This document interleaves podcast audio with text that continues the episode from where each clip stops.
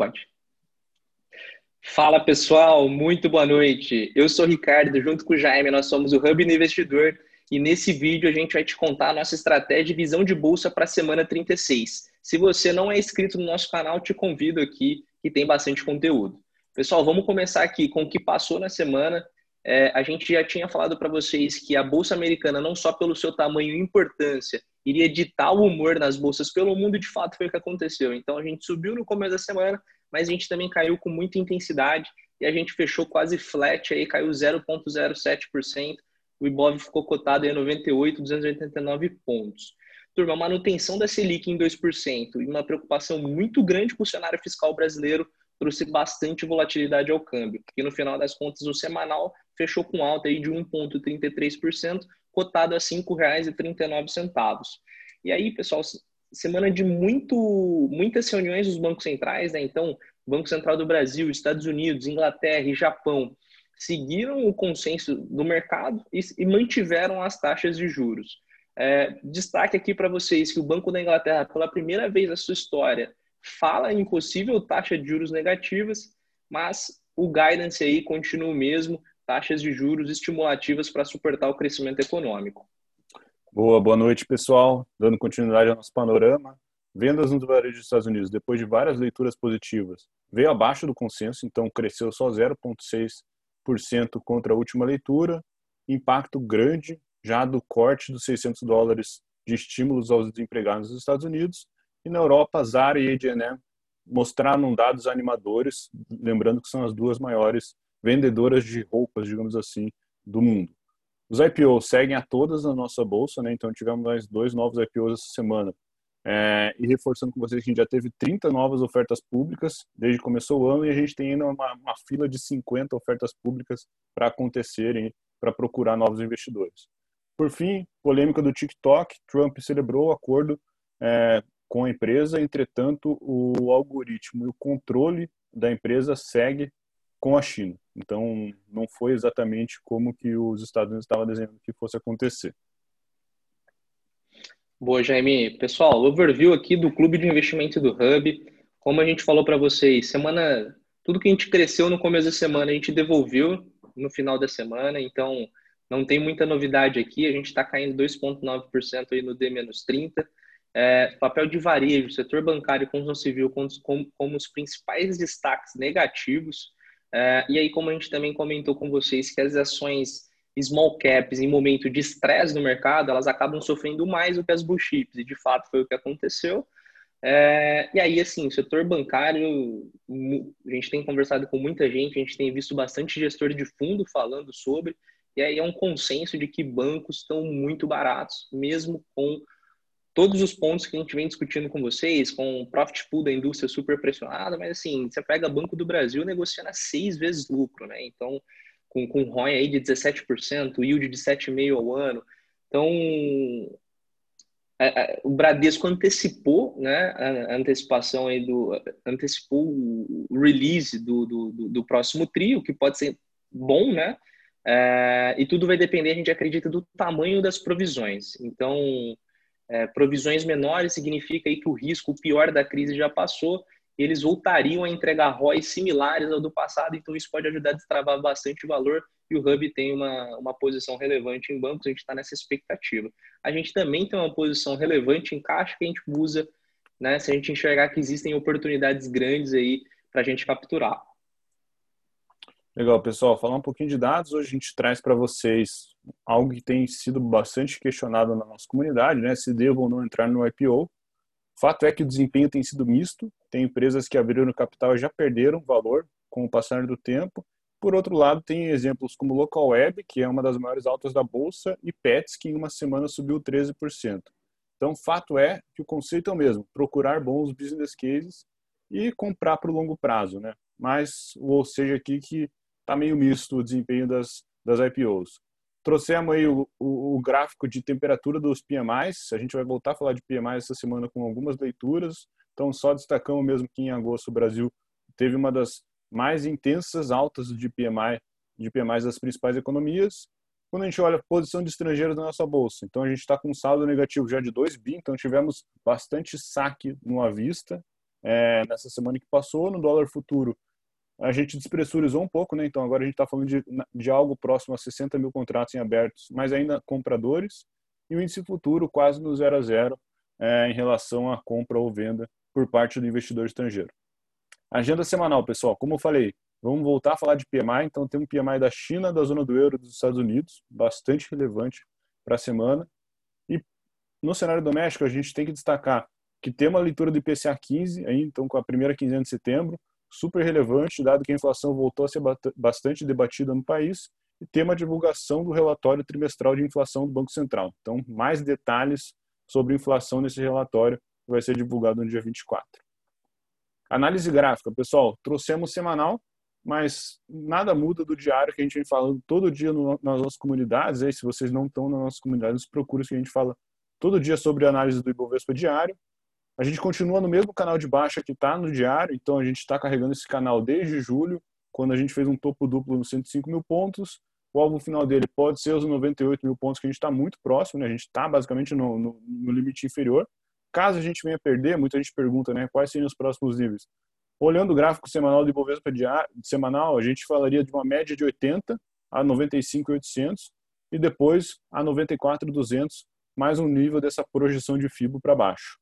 Como que a gente retoma, né? Como que a gente sai desse cenário aí baixista de curto prazo? A gente precisaria de pelo menos duas semanas com dois candles fortes para que a gente rompesse o limite, super, o limite superior desse canal é, e principalmente com volume, né? Então tem que ter volume forte, porque como a gente já falou também diariamente, parece que a gente sobe com um volume um pouco mais baixo de quando a gente cai. Então, aparentemente, a força vendedora está sim sobressaindo sobre a força compradora no curto prazo. Pessoal, então um resumão aqui da semana 35. Semana bem movimentada com todas as reuniões aí dos principais bancos centrais do mundo afora.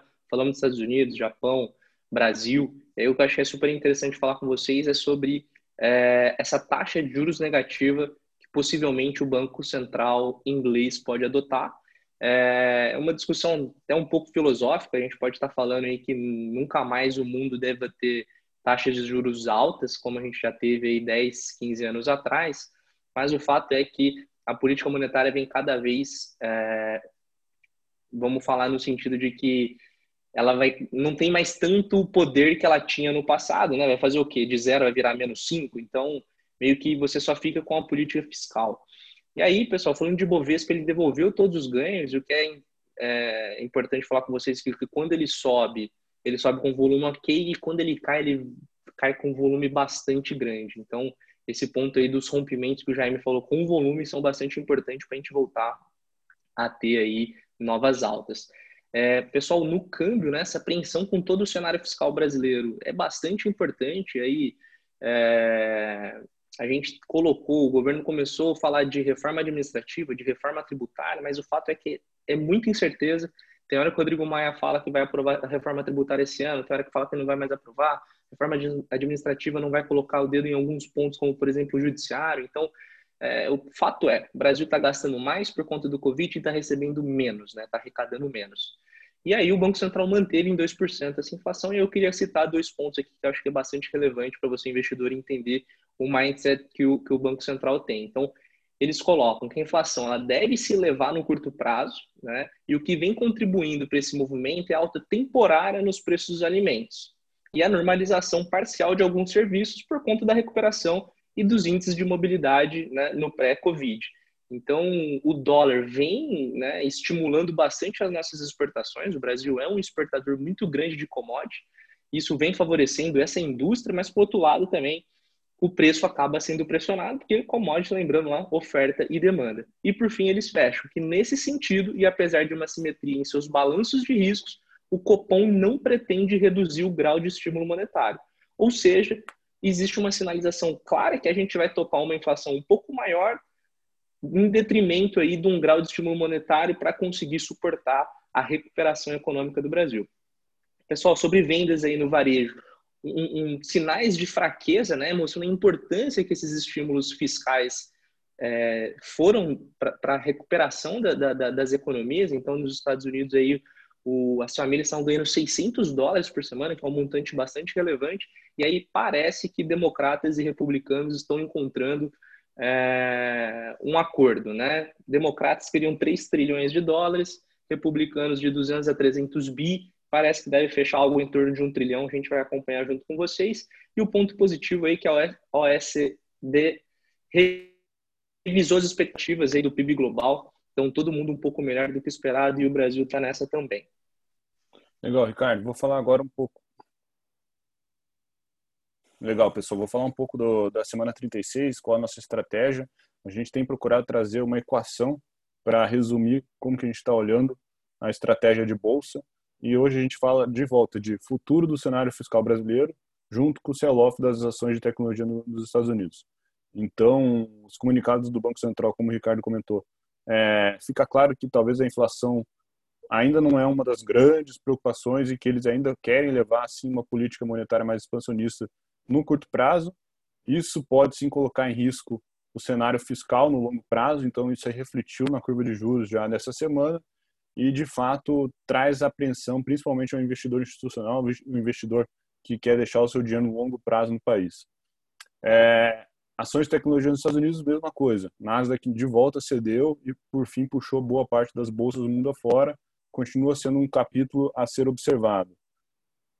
A gente vai ter uma série de, de eventos relacionados à inflação e ou taxa de juros. Vou, vou citar alguns aqui, por exemplo. Já na segunda-feira a gente tem uma, uma proposta né, de, de PEC em relação a, ao Pacto Federativo. Então a gente já vai falar de proteção de teto de gastos e de orçamento 2021. Vamos ficar bastante atento. Na terça-feira a gente tem ato do Copom, daí vai entrar mais um detalhe além do que o Ricardo comentou, que vai servir para a gente ter aí qual que é o tom que o Roberto Campos Neto vai estar falando com o mercado. E por fim, a gente tem IPCA 15, prévia da inflação oficial, divulgado na quarta-feira, junto com o relatório trimestral do, do, Banco Central, como eu comentei, já na quinta-feira também. É, na nossa estratégia, nada muda. Por quê? Porque a gente enxerga assim, no macro, no longo prazo, ou no fim do ano, uma bolsa acima de 110, 120 mil pontos. Então a gente tem um upside relevante que nos dá a entender que não, não existem motivos também para não estar majoritariamente comprado em nosso país. Entretanto, a gente carrega uma posição vendida de hedge, e a gente valoriza bastante isso com a nossa comunidade e também caixa caso essas realizações continuem acontecendo, dando novas oportunidades de entrada. Beleza? Falando um pouquinho aqui daquele último slide educacional, é, muito tem se falado de inflação, como a gente comentou, e muita gente perguntando o que é o IGP, o que é o IPCA o que é o NPC. Vamos lá, então vamos falar um pouquinho rápido sobre o que é o IGP. Índice Geral de Preços. Tem tanto a leitura de disponibilidade interna, que é basicamente só focado em preços mensais de tudo que é processo produtivo, matéria-prima, serviço, mão de obra, e o IGPM, que é de mercado, que dele ataca sim uma cesta de produtos tanto no varejo quanto no atacado quanto na construção civil.